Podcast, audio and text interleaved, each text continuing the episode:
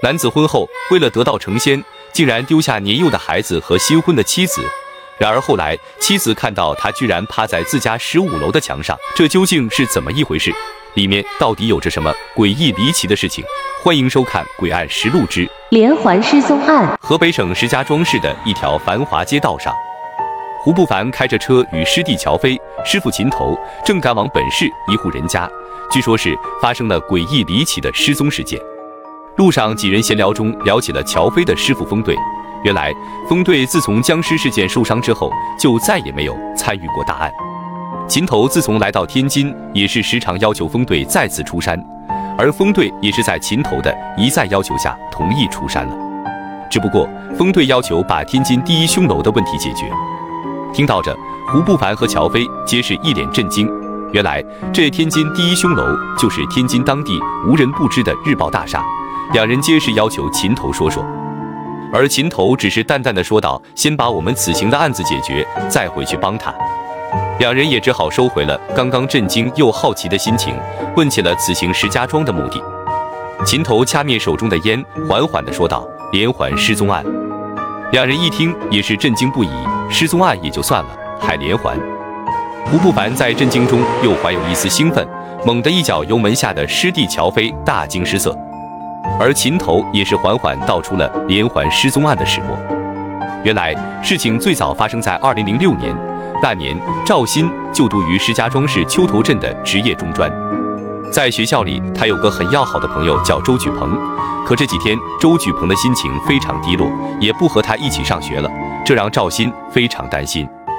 周举鹏心情低落的原因，赵鑫是知道的，这件事在学校里传得沸沸扬扬。周举鹏的爸爸妈妈不知怎么的，先后失了踪，而警察在学校和他父母的工作单位调查了很久，皆一无所获。赵鑫追上独自走着的周举鹏，安慰起他在学校里最好的朋友。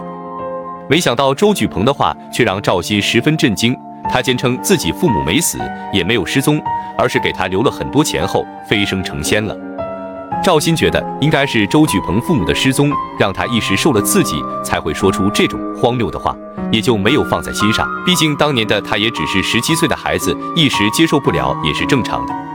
可之后的几天，周举鹏就再也没有上过学，放心不下的赵鑫也就在周末放学后来到了周举鹏位于八方村的家。可敲了好久的门，赵鑫才听到屋内那慢腾腾的脚步声。开门的正是他担心着的周举鹏，只是十几天没见的他，此时面容消瘦，精神状态非常不好。可周举鹏只说了他爸妈飞回来一次，他已经知道该怎么做了，要赵鑫不用再来了。说完这莫名其妙的话，就关上了门。可这次短暂的见面，让赵鑫觉得周举鹏已经废了，而自己也是无能为力。很快五年过去了，这五年两人真的再也没有联系过。此时赵鑫已经毕业。成了电子厂的一名车间工人，也有了一个不错的女朋友。可有一天，正在和女朋友逛街的赵鑫，却再次看到了五年未见的周举鹏。此时的周举鹏依旧是面容消瘦，精神很差，似乎有意的等着赵鑫。赵鑫也就只好让女友先回家，只身来到周举鹏面前。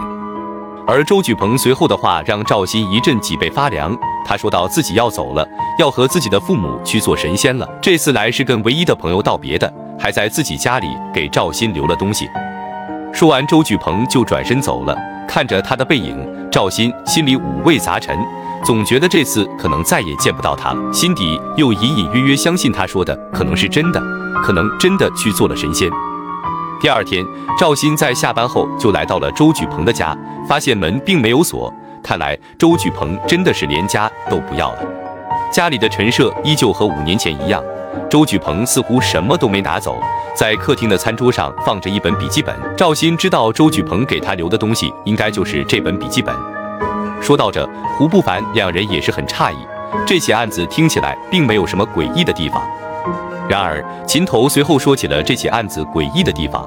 原来，当年事情发生后，警方调查发现，现场留下了些不属于人类的绒毛断甲，甚至在随后的检测中，更是发现这些绒毛断甲并不属于已知生物的，这让案件就这么搁置了。乔飞此时好奇地问秦头：“难道我们是要重启这五年前的案子吗？”秦头却说道：“这次出了新的失踪案。”而失踪的人就是五年前失踪了的周举鹏的好朋友赵鑫，这让胡不凡和乔飞皆是一惊。而赵鑫失踪后又回来过一次，碰巧被他老婆看到了，而他那时完全不像人类，去看看再说吧。